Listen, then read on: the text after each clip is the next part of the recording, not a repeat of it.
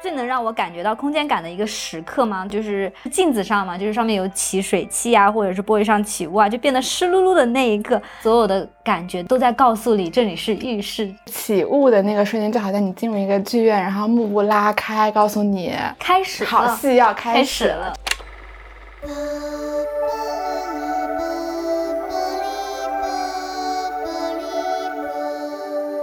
你好，欢迎收听环形散步。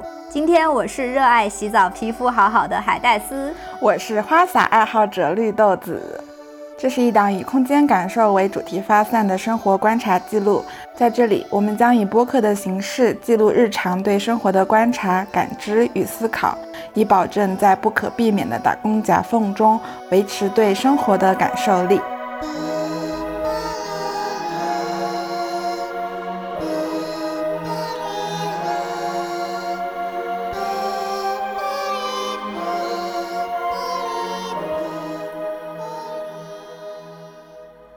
距离上一期播客上线已经有一个多月了吧？我们终于迎来了第二期。首先要感谢一下大家的收听和订阅。不得不说，第一期节目上线之后的反响比我们的预期好太多了。不仅仅有很多订阅，而且竟然还有听众催更，就有一种被期待着的感觉。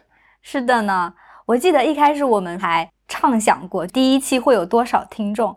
然后我们一致认为也就十个人吧，应该都是亲朋好友，拿着爱的号码牌，拿着爱的号码牌。最开始听的时候，的确都是一些好朋友啦。但后来我们的节目上了宇宙星星榜，然后第一期上线两周就订阅超过了一百，太意外了，此处骄傲一下。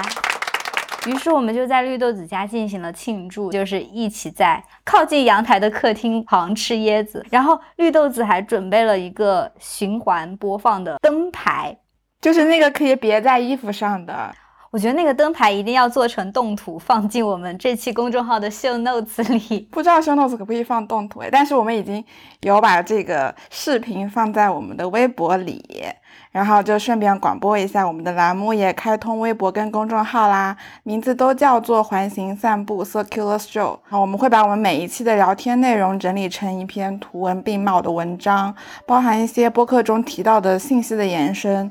总之，就欢迎关注。嗯，在微博呢，我会发一些平时看到的有趣的空间，所以欢迎大家来和我们互动。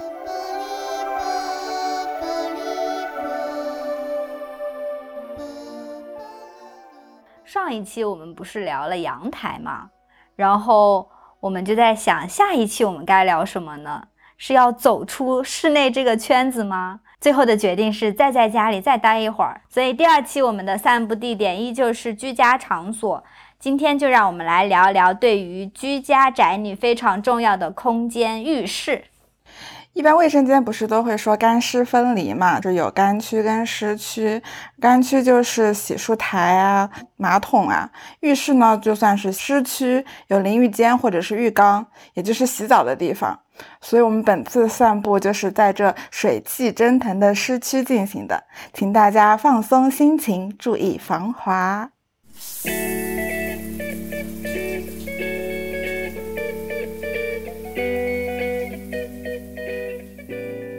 之所以想要聊浴室呢，是因为我对浴室这个空间有着奇妙的感觉。就比如说上一期我们聊的阳台嘛，呃，阳台是不用出门的室外，是在家与外部世界产生联系的这样的一个空间。那对于浴室的感觉呢，好像就是一个非常对内和自我的空间。很多时候待在浴室，就会突然冒出一些莫名其妙的思考，而且大部分都是一些平时不会特意去想起去考虑的一些事情。这种现象还挺普遍的，就是甚至在网上很多社交平台，比如说豆瓣或者说极客，还有国外的 Reddit，都有一个话题叫做“浴室沉思”，就大家会把洗澡的时候想到的各种奇奇怪怪的事情抛在这个话题下面。对我就经常会去围观这类话题下的内容，然后发现大概可以归为两类吧，一类就是一些脑洞大开的奇思妙想的记录。可以说是在浴室自由放飞想象力，然后另外一类呢，就是一些特别哲学化的思考言论，就好像大家一进浴室就会突然开始思考人生了，开始寻找真我，然后发现，在浴室里人人都是哲学家。就我就很好奇嘛，为什么是浴室沉思？不是什么客厅沉思、厨房沉思。浴室为什么会给人这样的一种感觉呢？我觉得会不会是因为洗澡是一天中最放松的时刻？你知道现在网络上很流行一句话，叫做“疲惫是水溶的”，就是在外面忙碌了一天，然后洗了一个热水澡，所有的疲惫就在水里溶解了，感到非常的舒适。然后你早上起来浑浑噩噩的时候也是的，只要洗个澡就会马上精神起来。感觉就很像一棵植物，被浇了水之后就挺直了腰杆。所以说，人在放松的时候，会不会就冒出很多奇怪的想法？哦，就相当于，比如说一棵植物在被浇水的时候，植物在生长，但是在生长的过程中，它伴随着一些思考，是这样吗？所以，一般你在洗澡的时候会想些什么？我一般就是白天发生过的事情。就有一种好像被打乱了、搅拌了，以一个非常混乱的方式重新出现。如果是早上洗澡的话，就会有前一天晚上做过的梦跳出来。哦，你呢？那我其实还蛮看心情和当天的状态的耶。嗯，感觉其实洗澡也是在回应最近的生活片段吧。我前阵子有在手机的提醒事项里设置一个提醒，就是。呃，每天晚上十点钟，他会提醒我，呃，每天记录三件开心的事情。哇！但是至今每天有这么多可以开心的事情吗？我只是写了一个三件嘛，然后但至今为止我一件都没有记录。为什么呢？是因为我每天基本上就是在洗澡的时候，脑子里就把这个事情过了一遍，然后我就觉得啊，想过就等于写过了，所以每天都没有写下来。然后还有的时候，我就会在洗澡的时候会开始思考人与人之间的关系。就是我最近遇见了谁谁谁，然后突然开始琢磨起与那谁谁谁碰面的时候，对方一个微小的行为，然后试图分析其想表达的内容。在洗澡的时候，就是好像放大了生活片段里的某些细节。然后还有的时候就是会思考一些工作上的事情，但是我不会就是顺着那个思路去思考，反而洗澡的时候会在想，就是以一种就是逆反的心态在想这个。怎样顺利把这件事情搞砸？想做一个迷人的反派角色，这样就是感觉其实洗澡的时候还蛮精分的，就是表面上在做非常单一的一个事情，就是清洗身体嘛，但脑海里却进行着非常复杂的画面，就好像是多个自己在互相对话的感觉。嗯，所以感觉洗澡其实是我们生活中非常难得的一个可以自己跟自己进行相处的时刻吧，因为就大部分时候都会被干扰。嗯，对。所以我觉得，其实洗澡的时候是现代人难得的一个不能玩手机的时刻吧。就比如说你去上厕所啊、蹲马桶，还是可以刷手机。为什么那些浴室沉思是在洗澡的时候想出来的东西？我平时有手机的干扰，也不会去思考那些深刻的问题吧？对。但是你知道吗？其实我会在洗澡的时候听播客，哎，就是。自从有了听播客的习惯的时候，我就会觉得啊，洗澡啊有一段时间，那我就会选一个播客放，而且我甚至还会把播客连上蓝牙音箱，把那个音箱拿进淋浴间里，可防止水声盖住播客。但是自从我们说要聊浴室沉思这个话题嘛，我就有在反思这个事情。如果还在洗澡的时候听播客的话，你就又进入了一个被信息干扰的时候。回到洗澡的时候不听播客的状态，感觉就是会重新建立起跟洗澡这件事情的连接。就其实洗澡还是在生活中一个很值得被珍惜的事情嘛。就是抛开思绪上，可以与自己对话，在洗澡的时候做的动作也是自己在触摸自己啊。啊。你知道，你知道蔡国强，他是每天都会睡觉前给自己按摩。然后他他是这么说的，他说每天要坚持跟自己的一个部位发生关系，要不然就会忘记自己的身体了。他是一个很注重个人系统的人，就是他觉得这个系统会使得我们在起起伏伏的人生中感觉到有一个扶手可以依靠。然后按摩就是他建立的系统，每天通过这种过程去整理自己，仔细看待自己，好好跟自己对话。就其实跟洗澡还挺像的，都是与自己身体的对话。那你能接受，就是洗澡的时候对面有一面很大的镜子吗？真正意义上的自己与自己对话，坦诚相见，会有点不太习惯的感觉吧？我觉得有镜子反而会干扰我，因为就总会忍不住的去看镜子里的那个画像，就是身体的状态，就是一个是以表面的自己对话。对，如果有镜子的话，你就是会观察自己的身体啊，是不是长肉了？对啊，对啊，对啊。但是如果没有镜子的话，你就更多的是跟自己的内部的灵魂进行对话。所以其实我。还是不太喜欢，就正在洗澡的时候，对面有一面很大的镜。但说不定也是因为我们就是都没都没有体验过。哦，对哦，也真的。然后其实我觉得浴室还是蛮能影响居住者的情绪的。为什么呢？因为我最近在看那个大豆田永久子三名前夫这部日剧嘛，好看，好看，好看，好看，推荐。然后第一集有个事件，就是大豆田家的浴室的泡澡浴缸坏掉了。然后他本来刚刚前一秒就经历了纱窗坏掉这件事情，已经让他觉得很讨厌了。然后浴室坏掉。对他就造成了相当于二次打击，就是说对想要通过泡个澡来缓解一下情绪的人来说，就变得更加烦躁嘛。然后讨厌的事情接二连三的发生，先是工作上出现问题，然后大豆田需要通宵加班解决，然后拖着疲惫的身体走在回家路上，又掉进了正在施工的泥坑里。然后就在这个时候遇见了前夫零零一，就是前夫零零一，就是松田龙平小天使。然后前夫就带他回家，把他推进了浴室。让他安心的洗个澡先嘛，然后就是那个情绪能感觉到突然的一个转变。大豆田女士就是看着完好的浴缸和恰好的热水，心情一秒变美丽，两眼放光泡澡，然后边搓澡还在边高声歌唱那个《龙珠》的主题曲，然后这个这个画面就非常的能够调动情绪，我觉得就是看日剧的我们也突然觉得啊，身心舒畅。对，就是属于浴室和泡澡的神奇治愈功效。然后我为什么对这个剧情设定这么有共鸣呢？就是我觉得我超能理解浴室跟泡澡带来情绪上的安抚。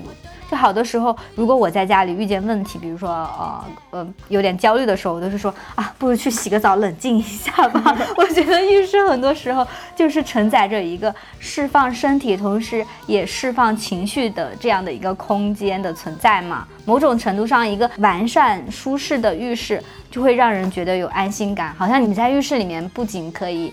脱下所有的衣服，也能够卸下所有的疲惫，这样子。我觉得它还有点像止痛药的感觉，就是短暂的得到了一些麻痹跟放松。你说的这个是，就说就是被水冲刷的感觉，还是泡进水里？就是整体吧，洗澡这个过程，因为你很舒适，然后就会觉得你生活中那些烦恼的事情先抛在脑后了。那这样一讲，就是浴室必须要跟洗澡这个行为紧密的绑定在一起，才会发挥出这样的功效。但是说起来，你知道吗？我前几天看了一本小说，它就叫做《浴室》，然后它讲的是一个人，然后状态不太好，然后也不怎么上班，然后他就每天都待在浴室里不出来。就比如说我们一般宅家，可能是宅在卧室里，躺在床上。那已经是极限了，但是他是整个人躺在浴缸里，从早到晚，然后他甚至还把浴室的那个架板上的所有的毛巾啊、护肤品都拿掉，然后把书 摆在架子上啊，是因为浴缸有一个那样的一个槽的感觉，待在一个非常有安全感的地方，有可能，可能因为浴室也真的是一个非常封闭，然后不被打扰、很向内的一个场所吧。对，浴室还是一个非常私密的空间的存在。就是你对于一个家来说吧，比如说客厅、厨房这些，它是有相当于有一定的开放性的。但是你一说到浴室，在大家的概念就是一个非常隐私的一个场所。对的，所以你可以接受朋友用你家浴室泡澡吗？朋友用我家浴室泡澡，就是我最近有在看一个日剧，就是叫《住住》。最近看的日剧可太多了，对，最近看的日剧可太多了。这个剧的设定就是有一个热爱宅家的搞笑艺人，然后他有很多邻居都是明星啊，二阶堂富美之类的，然后他们会天天来他家串门，每一集就会有两三个朋友一起在他家，然后针对一个很小很小的生活小事展开半个小时的讨论。安利一下这个剧给跟我们一样爱宅家的听众朋友们。然后最近出到第三季了，第三季第一集讨论的就是如果朋友来你家玩。然后讲借你家浴室泡澡，你会不会介意？他们选了这样的一个话题作为一集来讨论，给我感觉就是日本人或者说我们都对浴缸和浴室的私密等级的要求还是蛮高的。我觉得就是能够看出，呃，浴室在他们生活中其实还是一个非常在意的点，所以才会进行这样的话题讨论。哦，我之前也知道，就是日本的泡澡文化嘛，就是日本的家庭浴缸其实是是一家人共用的，就不是说那个缸是共用的，而是里面的热水是一家人要泡同一缸水，一家人要泡同一缸水。但是说实话，我自己是不是很能够接受一大家子用一缸水这样的？但是你想，如果你去外面泡温泉的话，你其实也是跟别人共用水来泡。哦，这么一想，好像又能接受了呢？为什么呢？不过要说一下，他们那个水不是说是要用来清洗身体的，是清洗完身体之后。只是泡进去那样的一个存在，所以说借用浴缸其实是一个非常亲密的举动了。所以说，在日本，其实浴室还可以建立起一种家人间的亲密感。对，就你记得塔塔口吗？塔卡口，塔卡口，就是我们之前学校里的一个日本老师。然后我有个好朋友，他去日本工作的时候，塔卡口就邀请他去他家一起过新年。然后塔卡口在日本已经没什么亲人了，就长辈都过世了。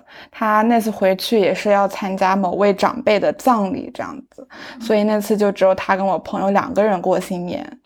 然后他们过年的传统是新年第一天早上起床之后就要先泡澡。然后打卡口的浴室就是日本传统的那种比较小，然后腿伸不直，但是很挺深的那种浴缸嘛。嗯。然后冬天的时候泡澡，因为比较冷，所以浴室上面就会超级多的水蒸气。然后他家浴室上面还有一个很小的窗户，就会有一束自然光从那个窗户透进来，打在那个雾气上面。你想象一下，整个人都浸泡在热水里，然后被雾气环绕，眼前又有一束光穿透了那个。烟雾，对，就非常感受力非常强的一个场景。然后塔卡口就说这是他很深刻的儿时的回忆，因为一般都是，一般上对，一般正常都是晚上泡澡嘛，对，就比较少会有早上一起床就泡澡，所以新年这一次泡澡就有很特别的仪式感，那束光也就有一个比较特别的存在，每年泡一次澡，从小到大。随便一个姿势里都重叠着以往时光里无数个我的同一姿态，从小到大一层套一层，就像俄罗斯套娃一样。刚刚这个是引用了《夜晚的潜水艇》里面的一句话，我觉得很符合他的故事。然后小的时候就会一家人用同一缸水来泡澡，一个接着一个泡，就像我们刚刚说的那样。但是泡到现在就剩他一个人了，怎么突然有点悲伤的感觉呢？就是，但是。怎么说呢？就是一家人一起泡澡这个事情，就构建了一个很强的家庭仪式跟家庭记忆吧。就比如说现在，虽然他只有一个人，他还是会就是继续维持在家里过年的这个传统，会把家里打扫得干干净净的，然后新年第一天泡一个澡，然后吃一顿很丰盛的早餐。突然好希望我们的节目被塔卡可听到，但是也有，但是也有语言障碍。嗯，你你说塔卡口他在泡澡的时候。我想象它可能会重现很多回忆吧，就是，呃，就是我之前从来没有想过浴室会成为一个这么有家庭仪式感的场所，嗯，因为之前就是说到家庭聚会什么的都会在客厅啊，或者是庭饭桌或者是庭院这样的，但是塔口这个故事就好好像是另外一个切入点，就是以大家一起泡澡的这样的场所的存在串联起了一系列的。儿时回忆，嗯，而且他泡澡的时候，因为整体的那个就真的是非常沉静，所以也非常能让你带入以前的回忆。但是你刚刚说的这个故事，我有点想说一下，就是日本的那个浴缸的尺度感，就是你刚刚说它是很传统的日本浴缸，比较小的，比较小，是蹲在那里的。我就想到我们在在欧洲的话，一般就是家庭里的浴缸不都是长条形的嘛，超长，相当于是滑下去一样。对，你是滋溜滑下去，半躺在里面的。但是在日本的话。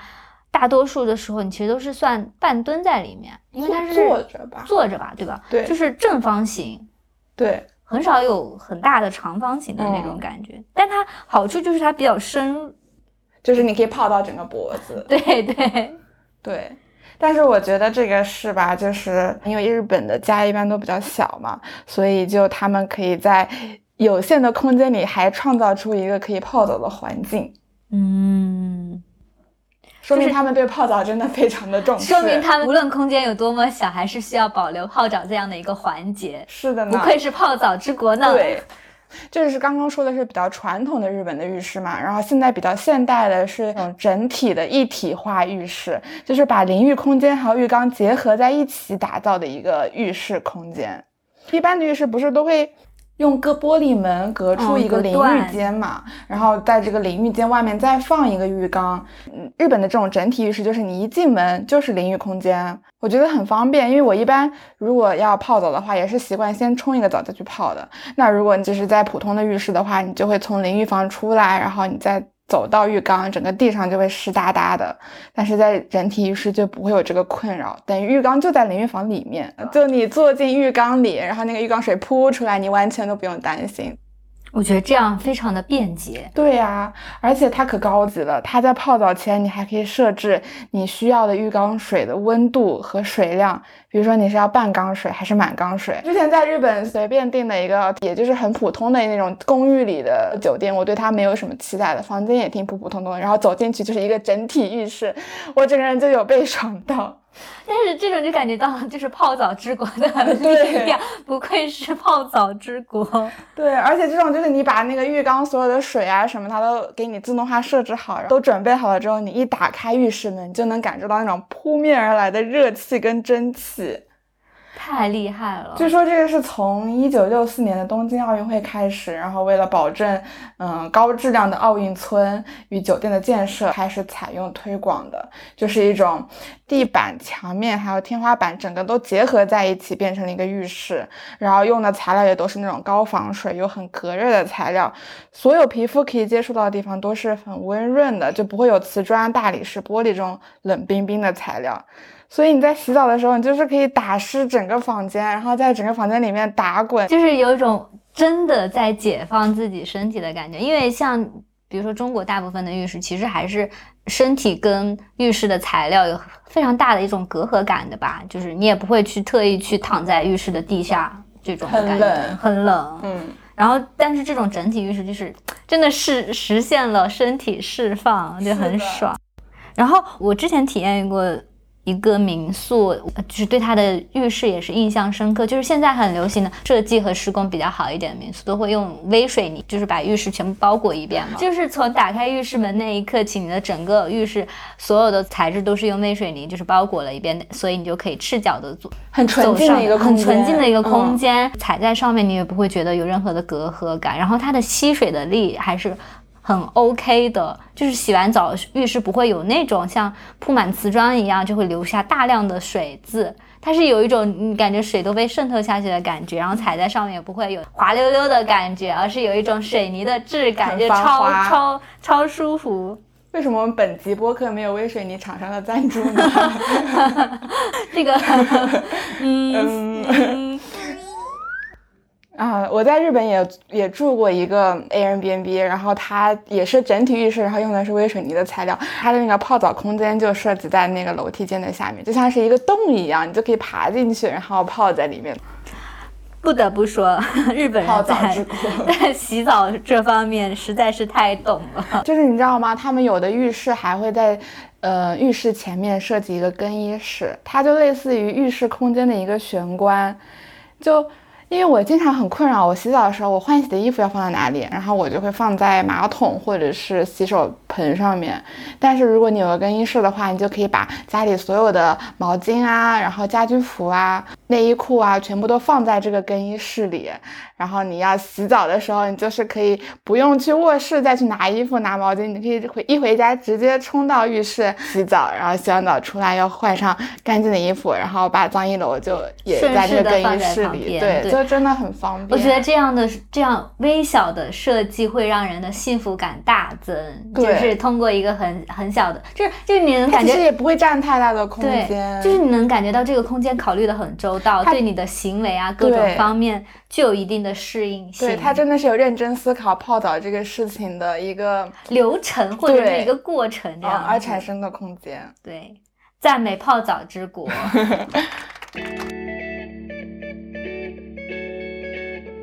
其实你刚刚说到就是整个人在浴室空间的这样一个感受嘛，我就想说浴室其实可以说是家中。空间感受力最强的一个场所，最沉浸的感受。因为我们不是一档谈论空间感受的播客嘛，你就说到空间感受，其实是有一部分吧，是你的身体生理性的一种感受。那么洗澡这个过程，就是完完全全你的身体的每一个部分都可以跟空间进行全方位的互动。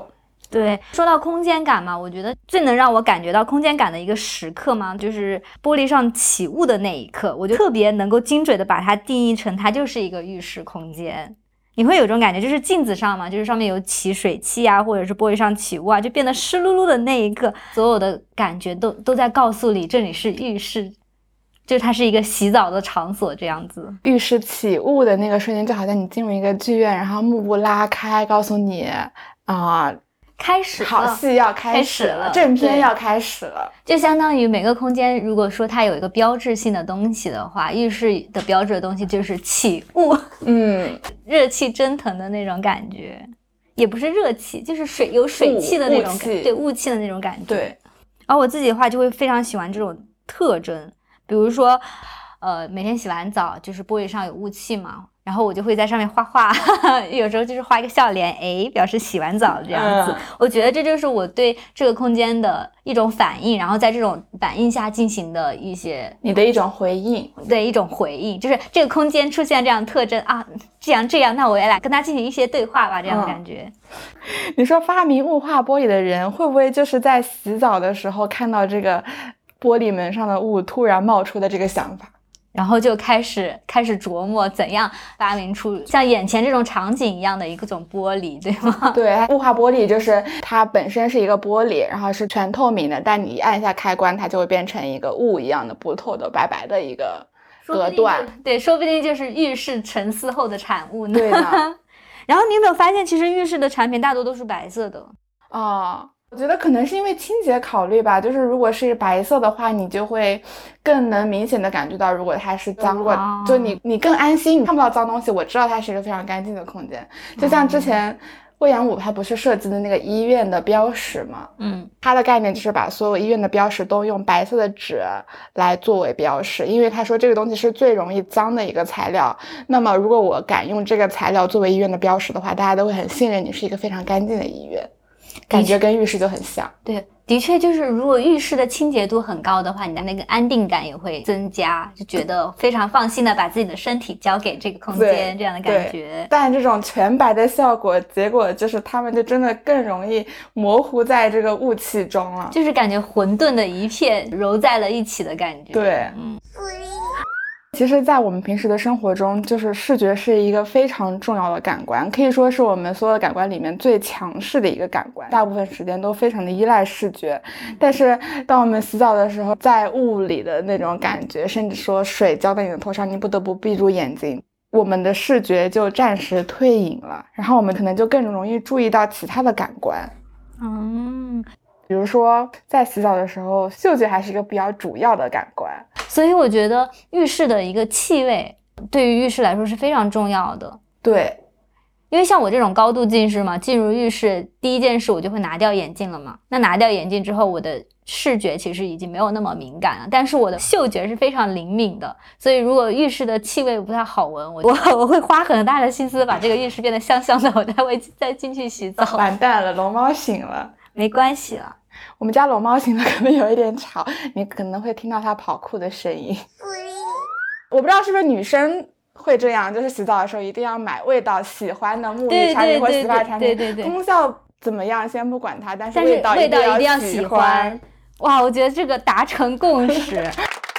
我们之前在英国读书的时候，有一个专门做沐浴产品的店叫 Lush，你知道吧？拉屎还用说吗？风靡一时，好吗？谁在？请问哪个女生没有在放学之后在拉屎的店里长久停留？呃，犹豫今晚到底要用哪个球球？就那个店是你甚至都不用走进它，你只要刚到它的门口，你就能闻到扑面而来的香味，然后你就非常有很大的冲动想要走进去，而且他们的产品还特别好看。说明一下，我们真的不是在为蜡石打广告。就他们有那个浴球，那个浴球，哎呦，呦，你可以把那个浴球丢到水里，然后你在水里融化开。有那种有颜色的浴球，然后也有有味道的浴球。对，我觉得这种就是造成了某种视觉上的假象。就比如说，如果泡澡的话，你今天用的是那个星空的那个浴球，你就会跳进一个蓝蓝的水里，然后里面有星星点点，然后水在上面晃荡，你就会感觉有星光点点的感觉。对，我就试图把这个画在我们的封面里，但是就是可能表现的没有非常的到位，但希望大家可以感受到。所以就是有这些。洗浴产品的出现，更加增加了洗澡的乐趣吧，或者是丰富了浴室的整个体验感。对，就是本身泡澡就已经是一个脱离现实的一个状态了，但是你又是啊躺在星空里面，更加会有一些联想吧。所以你泡在水里会有不同的感觉吗？其实你在水里你能感觉到那种水在摇晃着你，你会不会觉得有点像是摇篮的那种感觉啊？我觉得水晃动的比较大的时候会有那种感觉，而且有时候如果浴室的尺度很大的话，有时候会有一点点的回声。我觉得那个对摇晃感和那个声音的叠加起来，的空间体验感还蛮好的。对，然后巴什拉他在《水与梦》里面他就提到这种水的摇晃感，他说摇晃就很像母亲的怀抱，就是水在抱着我们，晃着我们，让我们进入这个梦乡。对于梦幻者来说，在水上摇晃就是做特殊遐想的良机，既无地点，也无时间，并无注意力能集中到某个突出的方面，也不再有注意力了，遐想就越来越深远，在辽阔的柔软的水面上做着无尽的梦。就这个画面让我一下想到《少年派》里面，他在主人公飘在船上，然后那个海面就是非常奇幻的一个场景。怪不得浴室容易产生沉思呢。嗯，哎，我突然想到，如果说上一期我们觉得就是阳台像个福袋的话，那我觉得浴室还真的蛮像个摇篮的。是的呢。哎，是的呢。是的呢。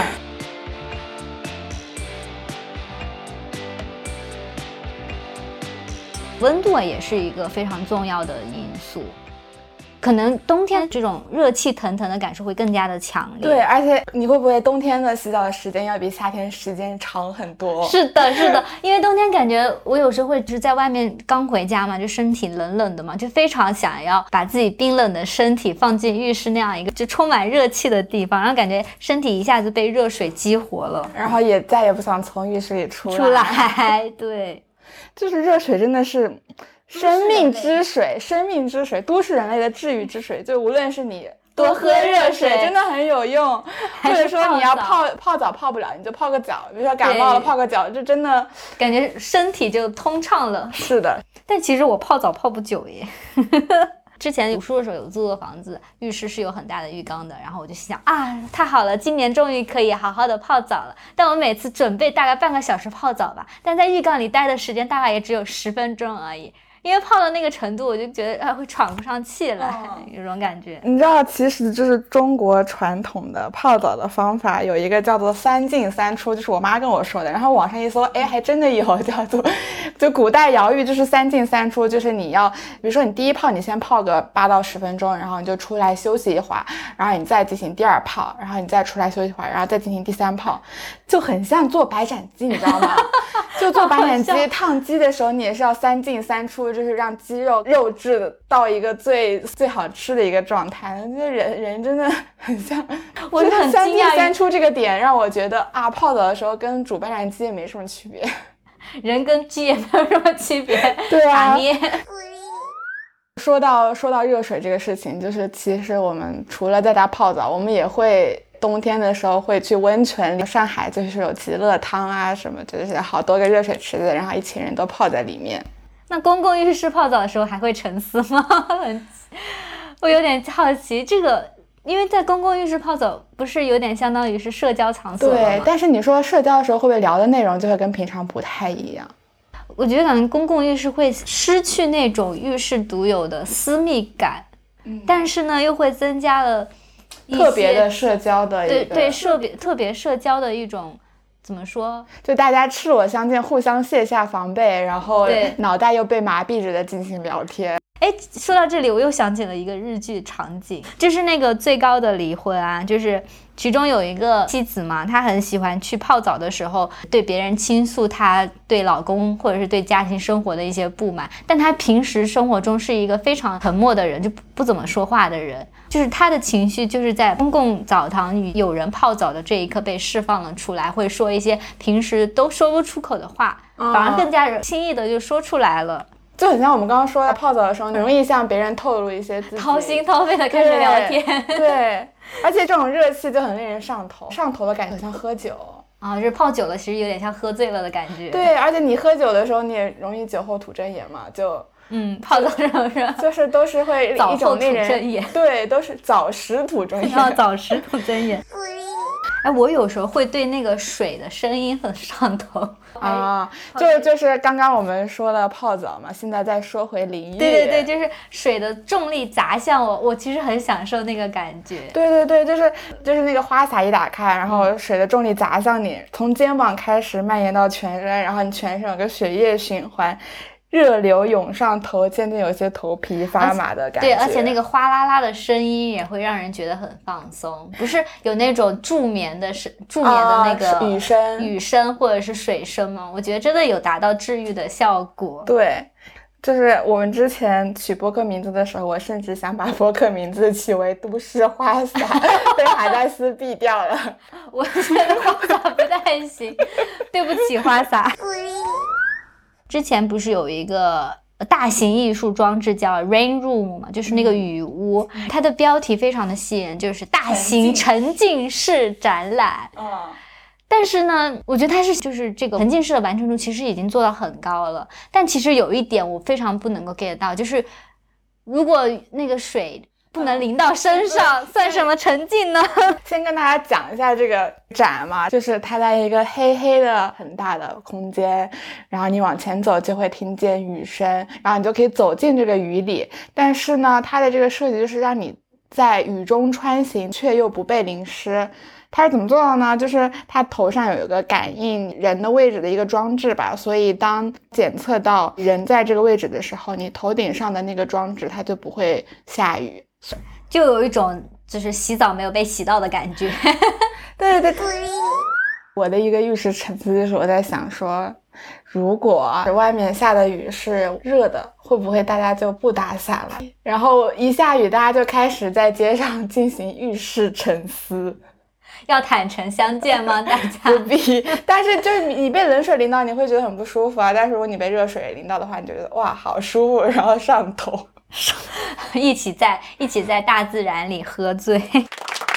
说到淋浴头，就不是有那种架在墙上淋浴头跟在顶上的淋浴头吗？嗯，你会喜欢哪种？我喜欢头顶上的，我喜欢从头淋到脚。嗯，而且而且头顶上的一般就是很大一个圆盘嘛，是啊吧？方的也有，方的也都有都，但一般都是在酒店里才会有。对哎，为什么？为什么？我也不知道。家里的条件层层高限制吧，还是干嘛？可能不不容易维修，所以就比较麻烦。易维修比较麻烦。但是那样洗澡真的会更爽哎，对啊，就是有一种啊 天降大雨，然后我被淋湿的感觉。重重的冲刷，我身体的污渍全被冲刷掉了。对，就更加符合我们对于自然的的一个想想象，嗯，哎，你知道吗？就是如果你要在家里种很多绿植的话，一般不是会给绿植浇水吗？嗯但是其实有一个很好的浇水方法，就是把所有的植物都搬到浴室，然后拿着花洒喷它们。这个其实植物非常喜欢那种浇水方式，因为这个是更接近自然下雨的一种浇水方式，所以这样会对植物比较好。冷知识 get 啊、人也很像植物啊，要努力生长。对对，需要被浇水。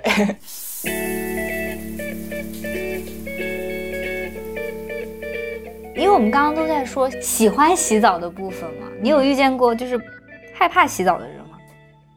什么意思？就是，嗯，浴室空间对他们来说可能不是一个特别放松的空间，就是会感觉到害怕。因为我我之所以会这么想，我是觉得就是很多影视剧里面或者恐怖片里面，会把一些激发人类就是恐怖心理的那种场景设定在浴室空间里，哦，是呢。要么就是死在了浴室，然后很血腥、很暴力；要么就是在浴室选择结束自己的生命这样子。对，而且有很多摄影作品，他们就会拍一个女生她沉在浴缸底部，然后一个很痛苦的表情，呈现那种溺水的状态。然后不是还有一幅很著名的油画吗？就是叫做《奥菲利亚之死》。嗯，画的就是莎士比亚笔下奥菲利亚，她的死亡方式就是溺水而死的。然后那幅画画的是她，嗯，躺在水里，然后整个衣服都飘在水上面。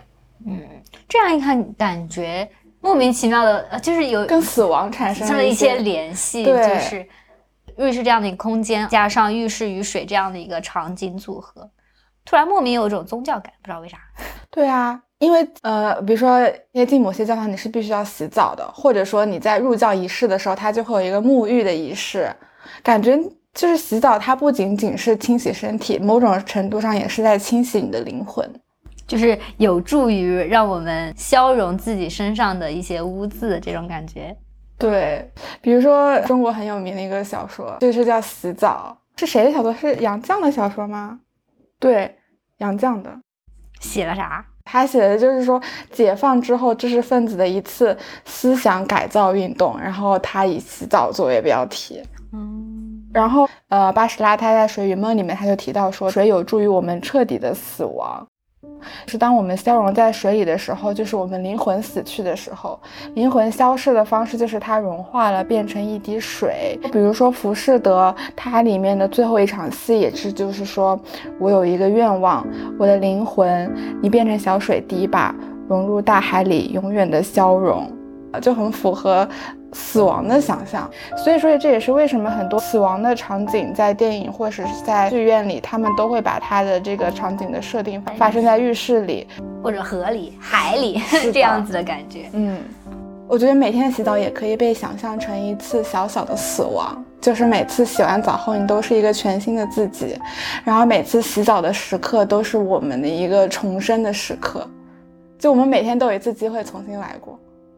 这部分我倒是没有太大的一种共鸣，但是但是你洗澡的时候，你不会觉得洗完澡有一部分自己随着这个水的冲刷被带走了？但是对我刚刚想说的就是这一点，就是我有一个自己的仪式感，在放长假。之前的那个晚上，我会洗澡 洗的特别认真。就比如说十一又需要进入一个假期阶段嘛，那之前都是工作状态，那从工作状态解脱到假期状态，我就会通过洗澡这样的一件事情，用我的话来说，就是把身上的社畜气洗得干干净净，什么磨砂膏都要用上，就搓得很干净，然后一个在我看来是摆脱了之前一个状态的。这样的一个感觉，进入到假期模式当中，嗯，就是很像塔卡口，他们也是在新年第一天要洗澡。对对对，好了，刚好今天也是周末，那就这样吧，我先要去洗个澡了，把社畜气息洗掉，好好迎接全新的周末。周末模式的海带丝开启，第一。然后上一期在呃播出之后，我们就有向朋友们征集一波反馈，有的朋友就提到我们上一期对阳台的讨论，让他有联想到一些自己的故事。我在上一期阳台不是有说到我在阳台上睡觉的这个经历嘛，然后他就给我分享了一个相关的小故事，在这边想要给大家分享一下。他说我小时候在奶奶家，阳台也是九十年代的那种工人集体小区。说到在阳台睡觉这个事情，我想到的是，我家住在五楼，有个铁楼梯是可以上屋顶的，是那种横向板房的屋顶，上面没有护栏和女儿墙的。那个屋顶真的是超大，几百平的阳台。我小时候在夏天家里还没有空调的日子里，晚上是和爷爷奶奶睡在屋顶上的，因为视角的关系，就跟睡在云上一样。周围完全没有更高的建筑了，就是个很纯正的野外。有时候还会有猫头鹰啊、鸟啊之类的在上面，就其实是挺危险的。大人是不让小孩自己上去的。但是那个铁门等于是我爷爷在看管，我又很熟悉，所以呢有办法打开，会悄悄跑上去，但都是一个人。那里就是我小时候的神秘空间，在上面躺久了，就有种不敢站起来的感觉，因为都是面朝天。时间一长，就感觉不到地面的存在。夏天晚上躺在上面看星星睡觉，现在想想真的是最浪漫的事情了。整个天空都把你包装，你的视野里只有天空。那时候还没有近视，城市灯光也没有污染，我依稀记得银河的样子。哇，是很美好的关于阳台的回忆呢，非常具有画面感的一个描述。我。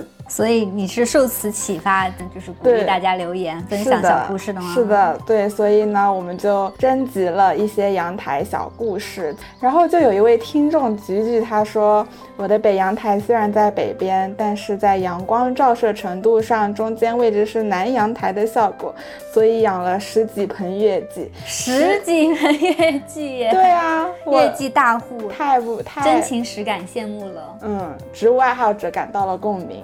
而且菊菊还 get 到我们播客的一个小彩蛋，是我啊，是我真的没有想到的一个惊喜。他一下在第一期马上就能 get 了，对，所以我们决定决定给菊菊送出一份阳台小礼物，是一个海鸥小风筝。希望菊菊可以在阳台放飞风筝，拥抱流动的空气感。飞起来的时候，希望 希望可以跟我们分享一下。希望是可以飞起来了。然后这一期我们也同样好奇大家有没有和浴室相关的故事，或者说大家洗澡的时候都会想些什么呢？如果愿意分享给我们的话，评论告诉我们哦。我们同样会选择一位听众送出一份浴室小礼物，会是什么呢？总之不会是什么太正经的，但又有些可可爱爱的礼物吧。好啦，那我们下期再见吧。预告一下，下期我们要出门喽，下班洗澡，洗澡。